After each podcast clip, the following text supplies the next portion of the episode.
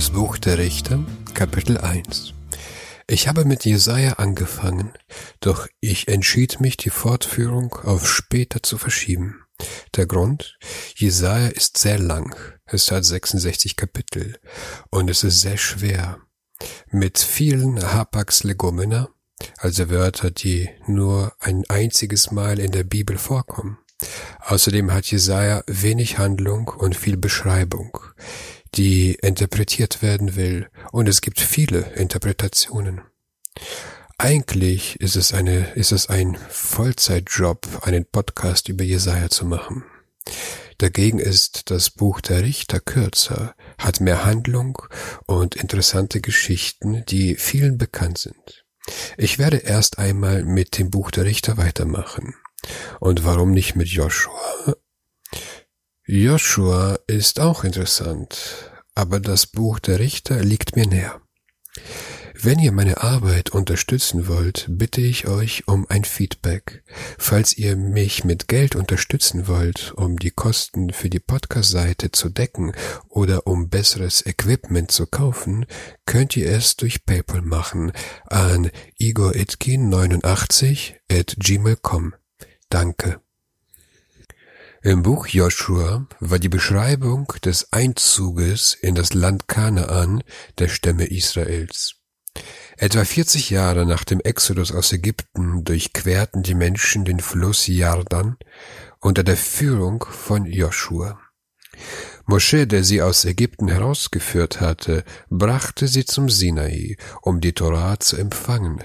Und dann hatte er während der gesamten Zeit ihres unglücklichen Wüstenaufenthaltes geführt und geleitet. Er, Mosche, ist in der Ebene von Moab am Ostufer des Jordans gestorben. Vor seinem Tod hatte er auf Gottes Geheiß einen Nachfolger ernannt, der das Volk in das neue Land führte, einen fähigen Lehrer und begabten Krieger namens Jehoshua. Und Jehoshua war erfolgreich. Unter seiner Herrschaft bekämpften die Stämme Israels gemeinsam gegen die kanaanitischen Konföderationen und erzielten beeindruckende Ergebnisse. Zum Zeitpunkt des Todes von Joshua waren die wichtigsten Militärbündnisse der Kanaaniter besiegt, wie aus, dem, wie aus der berühmten Königsliste in Kapitel 12 dieses Buches hervorgeht. Das Richterbuch beschreibt die Ereignisse, bevor es ein Königreich in Israel gab. Wir sprechen über eine Zeit vom 14. bis zum 11. Jahrhundert vor der Zeitrechnung. Die ersten zwei Kapitel des Richterbuches sind eine Brücke von Joshua und eine Art Einleitung. Das eigentliche Buch beginnt im dritten Kapitel.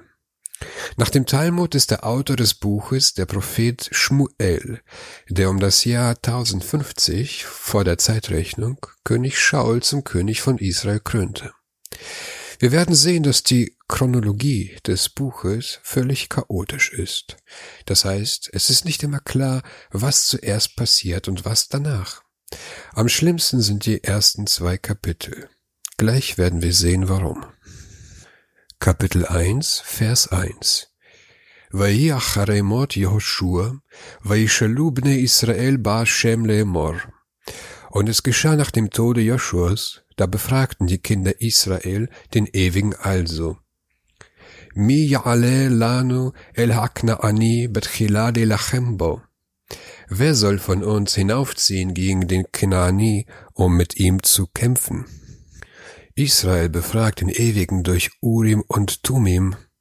Der Malbim merkt an, dass sie erst nach dem Tode von Joshua angefangen haben, den Ewigen mit Urim und Tumim zu befragen.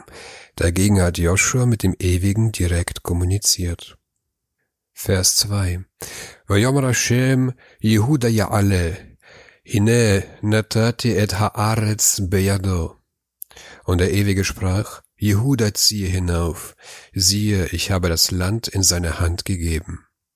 Vers 3 Vajomer Jehuda li achiv. Und Jehuda sprach zu Shimon seinem Bruder, Ale iti begorali, venilachama baknaani, velachtigam ani itecha begoralecha ziehe mit mir hinauf in mein Los und lass uns streiten mit dem Knani. Und auch ich will mit dir gehen in dein Los.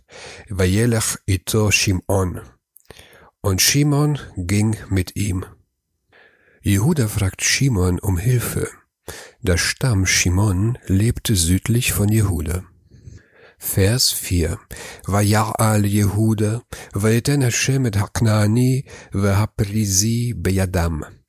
Und hinauf zog Jehuda, und der Ewige gab den Knaani und den Perisi in ihre Hände. Vayakum bewesek aseret alafim ish. Und sie schlugen in Besek zehntausend Mann.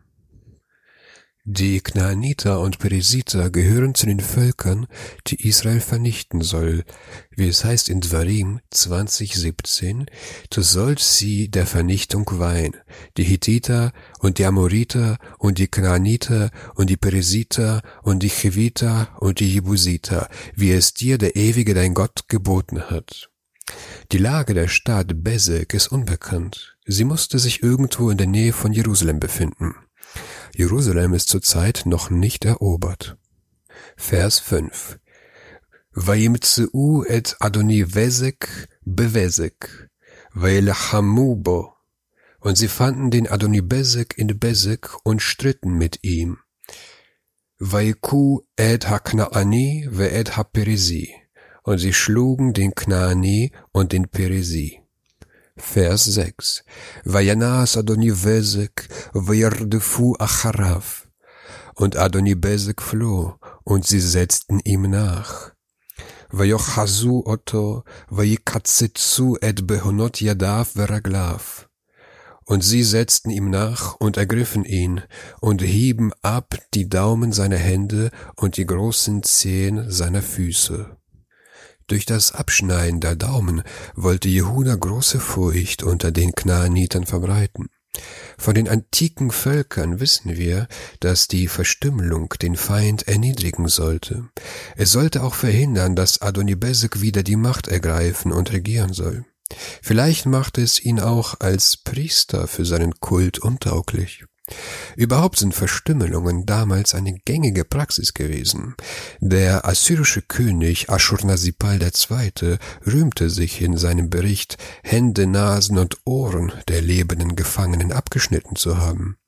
Später werden wir sehen, wie die Philister Shimshon die Augen ausstechen. Wie auch immer, der Malbim schreibt, dass dies nicht nach dem Gesetz der Torah geschah, denn wir lernen im Talmud Sanhedrin 67a, dass die Völker durch das Schwert getötet werden sollen und nicht auf diese Art der Verstümmelung. Vers 7 Vayomer Adonivezek, Shiv'im Menachim, Behonot Yedehem, Veraglehem Mekutzatzin, Hayumelaktim Tachat Shulchani. Da sprach Adonibesek, siebzig Könige, die Daumen ihrer Hände und die großen Zehen ihrer Füße abgehauen, lasen auf unter meinem Tisch. Kasher asiti ken shilemeli Elokim. Wie ich getan, so hat Gott mir vergolten. Vaya wie uhu Jerusalem, vaya matscham. Und sie brachten ihn nach Jerusalem, und er starb dort. Adonim Bezek erkennt die Verstümmelung als eine Vergeltung an. Denn er selbst hatte befohlen, den 70 kanaanäischen Königen die Daumen abzuschlagen. Darauf wurde er nach Jerusalem gebracht, wo er starb. Ob er getötet wurde, lässt die Schrift offen. Vers 8 וילחמו בני יהודה בירושלים, וילכדו אותה, ויכוה לפני חרב. Und die Söhne Jehuda stritten gegen Jerusalem und nahmen es ein und schlugen es mit der Schärfe des Schwertes. Und die Stadt steckten sie in Brand. Jehuda nimmt Jerusalem ein. Ein kurzes Wort zu Jerusalem. Jerusalem wird außerhalb der Bibel im 19. Jahrhundert vor der Zeitrechnung in ägyptischen Texten erwähnt mit dem Namen Rusalemum. In Joshua 1563 lesen wir, dass Joshua Jerusalem nicht einnehmen konnte. Diesmal ist es ihnen gelungen. Ferner lesen wir im zweiten Buch Schmuel 5, 6 bis 9, dass David die Stadt von der Hand der Jebusiter erobern musste. Wahrscheinlich hat Jehuda die Stadt an die Jebusiter später verloren. Wir werden über Jerusalem noch im Vers 21 sprechen. Vers 9 ואחר ירדו בני יהודה להילחם בכנעני, יושב ההור והנגב והשפלה. Und danach zogen die Bnei Jehuda hinab, um gegen die Kanaaniter zu kämpfen, die auf dem Gebirge, im Negev und in der Shephelah wohnten. Darauf zieht Jehuda in den Krieg gegen die Kanaanäer, die in den Bergen wohnten, wie sowie im Negev, das südliche Israel, und in der Schiffela, das sind Niederungen. Es steht, sie zogen hinab, weil Jerusalem auf einem Berg steht. Vers 10. Vayelach Jehuda el haknaani hayeshev bechevron, veshem chevron lefanim kriat arba'a. Und Jehuda ging gegen den Knaani, der in Hebron wohnte, aber der Name Hebrons war vor dem Kriat Arba. Vayaku et Shishai ve'et Achiman ve'et Talmai. Und sie schlugen den Shishai, den und Achiman und Talmai. Nun zieht Jehuda gegen Hebron, gegen die Anakim. Die Anakim werden als große Menschen beschrieben, die in Hebron wohnten. Ebenfalls hat schon das Buch Joshua darüber berichtet, dass Kaleb gegen Hebron gekämpft. Nach Ralbak hat Joshua Hebron für Kaleb bestimmt, das jetzt von Jehuda eingenommen wird. Hebron wird später Davids erste Residenzstadt werden. Vers 11. וילך משם אל יושבי דביר, ושם דביר לפנים קריאת ספר. Und er ging von dort gegen die Bewohner von Dvir, und der Name Dvirs war vor dem Kriyat Sefer. Hier stößen wir wieder auf ein Problem. Im Buch Joshua steht bereits, dass Dvir eingenommen wurde. Wir sprechen hier über die gleiche Zeit wie im Buch Joshua, nur werden die Ereignisse nacherzählt. Das wird aus den folgenden Vers deutlich.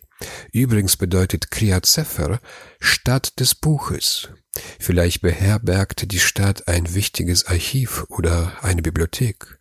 Die Septuaginta übersetzt Polis ton Grammaton, das heißt Schriftenstadt. Vers 12. ויאמר כלב, אשר יכה את קריאת ספר ולחדה, ונתתי לו את אחסה ביתי לאישה. Und Kalef sprach, wer Kriat Sefer schlägt und es einnimmt, dem gebe ich meine Tochter Achsa zur Frau. Während des Kampfes um Dvir verspricht Kaleb seine Tochter Achsa demjenigen, der Dvir einnimmt. Das ist genau das Gleiche, was wir schon in Joshua 13, 16 gelesen haben. Ein ähnliches Motiv finden wir beim Kampf zwischen David und Goliath. Ob Schiller für sein Gedicht Der Taucher von diesem Vers sich inspirieren ließ? Vers 13. Weil kedach Otniel ben Knas achi Chalev hakaton mimenu. Da nahmen sie ein Otniel, Sohn des Kenas, der Bruder des Kaleb, der jünger als er. Vaiten lo et Achsa bito leisha.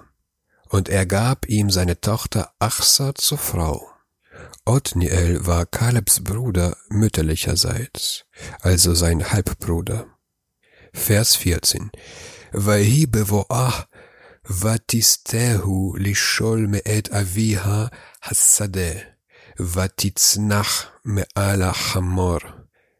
Und es geschah, da sie einzog, sie redete ihm zu, dass er von ihrem Vater das Feld erbitte, senkte sie sich vom Esel herab.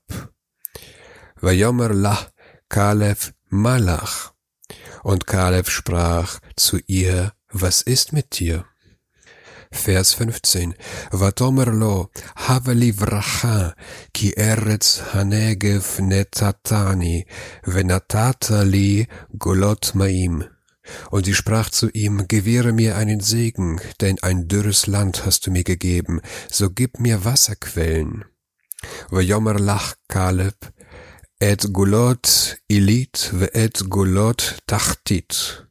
Und Kaleb gab ihr die Quellen des Oberlandes und die Quellen des Niederlandes.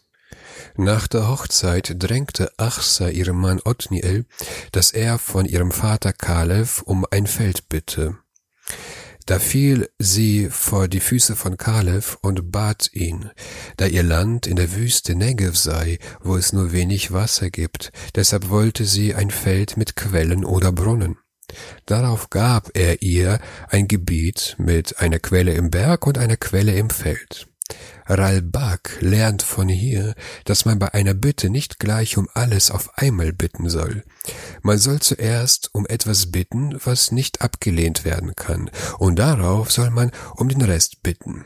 So wie Achsa um ein Feld gebeten hatte, das ihr gegeben wurde, worauf sie um Quellen bat, die ihr ebenfalls gegeben wurden. Vers 16. Uvne kine choten Moshe alu me'ir hatmarim et bne Yehuda mit Bar Yehuda asher benegev arat. Und die Söhne des Keni, des Schwiegervaters Moschees, waren hinweggezogen von der Palmenstadt samt den Söhnen Jehuda in die Wüste Jehuda, die bei Arat liegt. Vayelech, Vayeshev et Ha'am. Und er ging und blieb wohnen bei dem Volk. Die Bnei Kinei sind die Nachfahren von Jitro, des Schwiegervaters von Mosche. Hier wird berichtet, dass sie zum Judentum konvertieren. Sie gingen heraus aus der Palmenstadt. Der aramäische Targum identifiziert die Palmenstadt mit Jericho und Radak erklärt, dass es auf dem Vers basiert in Dvarim 34.3, wo steht Jericho der, die Palmenstadt. Noch schreibt Radak, weil Yitro den Israeliten Gutes getan, indem er Moschee in der Wüste beraten hatte, hat der Ewige seine Nachkommen ebenfalls Gutes getan. Radak hat noch eine andere Erklärung. Da die Keniten nach der Eroberung von Chevron zu Jehuda kamen, musste die Palmenstadt sich in der Nähe von Chevron befinden und nicht in der Nähe von Jericho.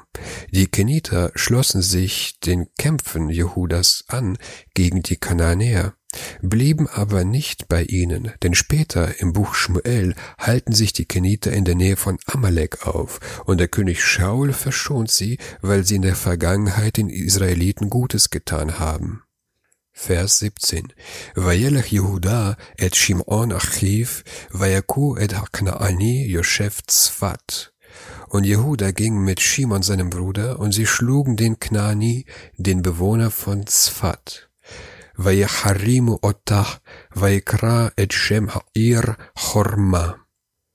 Und bannten es, und man nannte den Namen der Stadt Chorma. Nach der kurzen Unterbrechung durch die Keniter wird die Erzählung über Jehudas Eroberungszüge fortgesetzt.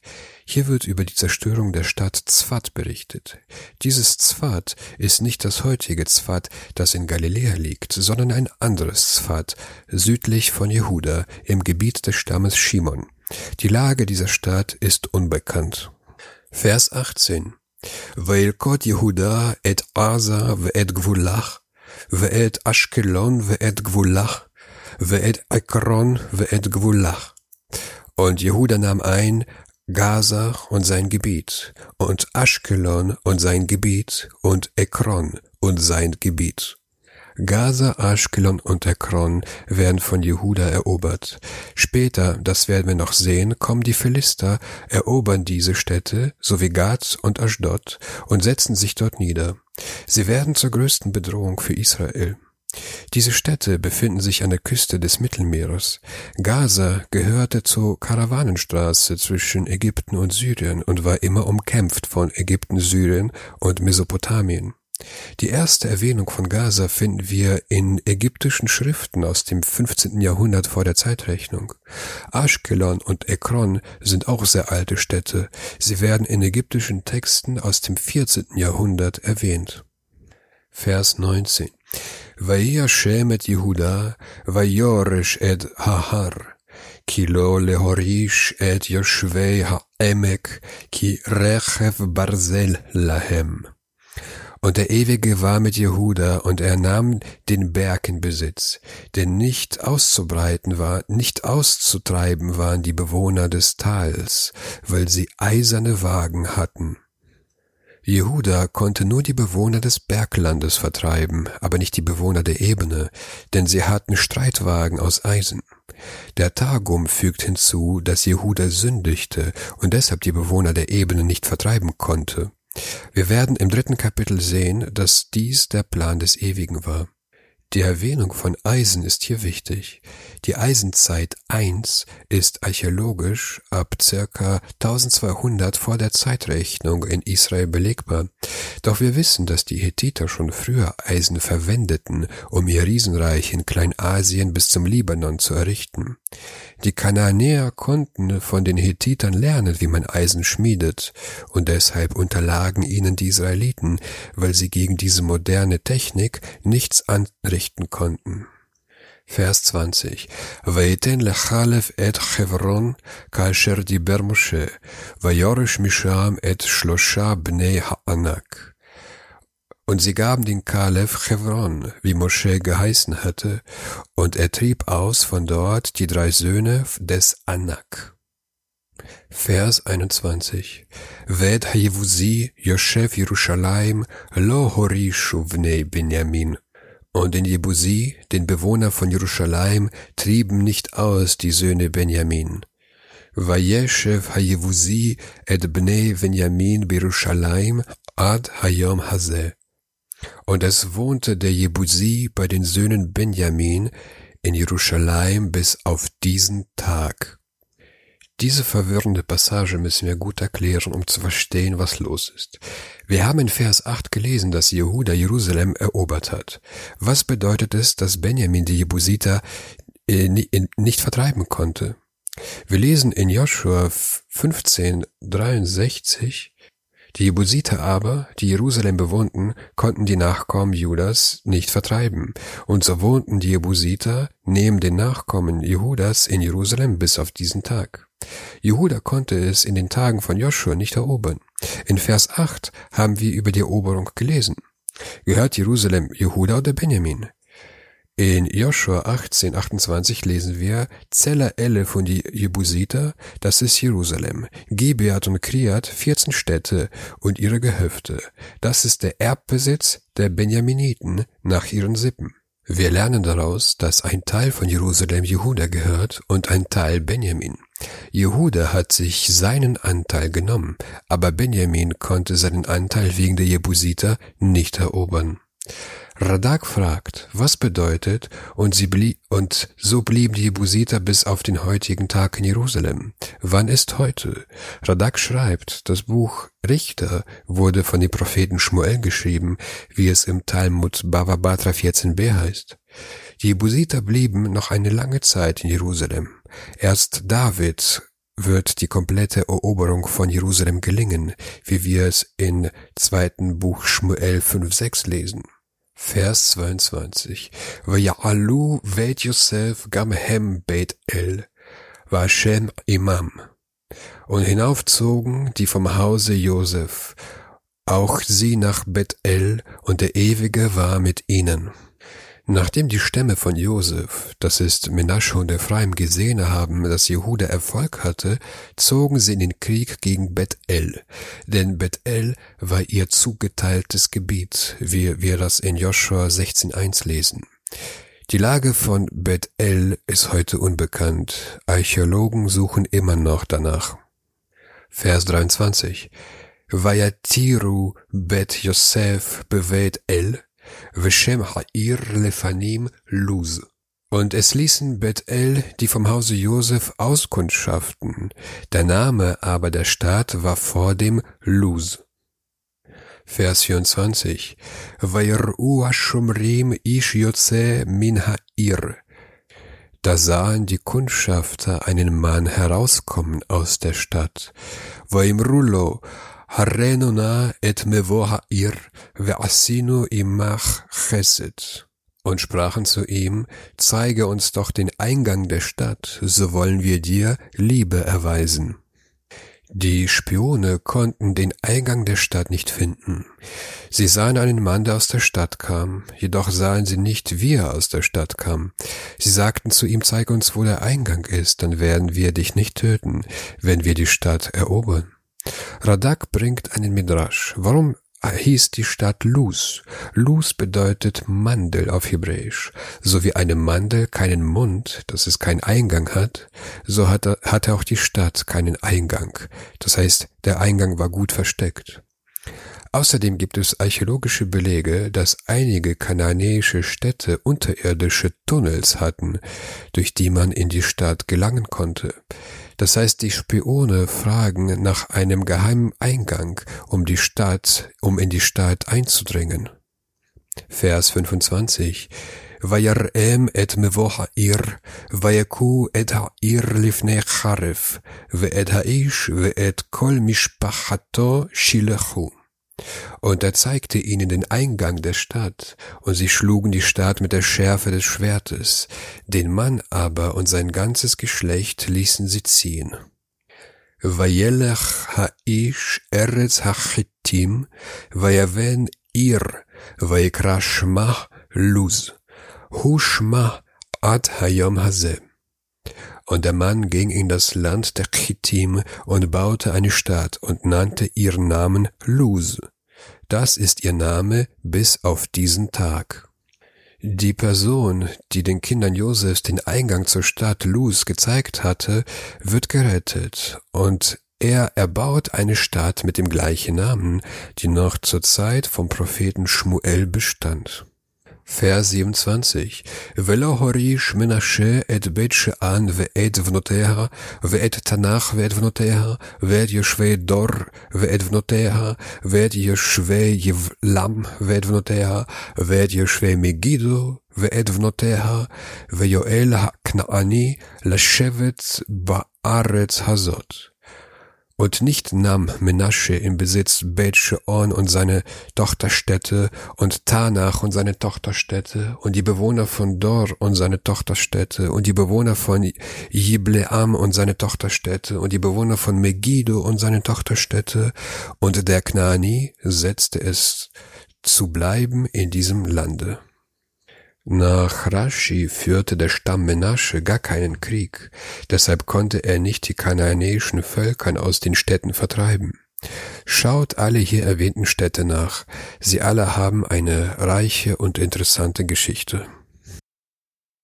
Vers 28 ki Israel et haknaani lohorisho und es geschah, als Israel erstarkte, da machte es den Knani zinsbar, aber austrieb es ihn nicht. Nach Malbim handelt der Vers von Menasche. Menasche konnte die Kanaanäer nicht vertreiben, aber er konnte sie tributpflichtig machen. Ve Ephraim lo horish et haknaani hayoshev begazer, vayeshev haknaani bekirbo begazer. Und Ephraim trieb nicht aus den Knaani, der in Gezer wohnte, und der Knaani blieb wohnen in seiner Mitte in Gezer. Wie Menasche handelte auch der Stamm Ephraim. Er vertrieb die Kananäer nicht, sondern machte sie tributpflichtig. Vers 30. Zevulun lo horish et Yeshvei Kitron ve et Yeshvei Nahalol va vayeshev haknaani bekirbo Vayhu Lammas. Zevulun trieb nicht aus die Bewohner von Kitron und die Bewohner von Nahalol, und der Knani blieb wohnen in seiner Mitte, und sie wurden zinsbar. Vers 31. Asher lohorish et Yoshvei Akko, ve et Yoshvei Zidon, ve et Achlav, ve et Achziv, ve et Chelba, ve et Afik, ve et Rechov. Ascher trieb nicht aus die Bewohner von Akko und die Bewohner von Zidon und Achlav und Aksib und Chelba und Asik und Rechob. Vers 32 Vayeshev ha'asheri bekerv ha'knaani yoshvei ha'aretz kilo horisho. Und der Asheri wohnte inmitten des Knaani, der Bewohner des Landes, denn er trieb ihn nicht aus. Ascher war schwächer als andere Stämme. Er konnte die Kanaanäer nicht tributpflichtig machen. Im Gegenteil, die Kanaanäer herrschten über Ascher und machten ihn tributpflichtig. Vers 33 Naphtali lo horish et Yeshve bet Shemesh ve et Yeshve veit Anat ve Yeshiv bekerev haknani Yeshve haaretz. Ve Yeshve veit Shemesh veit Anat hayulahem lamas.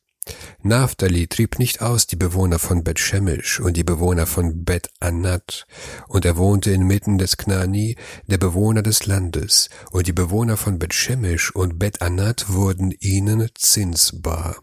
Wie Ascher wohnte Naphtali unter den Knaanäern, jedoch konnten sie sie tributpflichtig machen. Vers 34. Weil hatzu ha'emori et bnei dan hahara, kilo netano laredet la emek. Und der Emori drängte die Söhne dann in das Gebirge, denn er gab nicht zu, dass er in das Tal hinabzog. Vers 35. Vayoel la shevet behar heres ba'yalon uvesha'alvim. Vatihbat yad vet Yosef vayu lamas. Und der Emori setzte durch, auf dem Gebirge Heres wohnen in Ayalon und in Shabalim. und da die Hand des Hauses Joseph schwer lastete, wurden sie zinsbar. Dann konnte die Amoriter nicht besiegen, doch Bet Yosef, die in der Nähe von Dan wohnten, konnten die Amoriter tributpflichtig machen.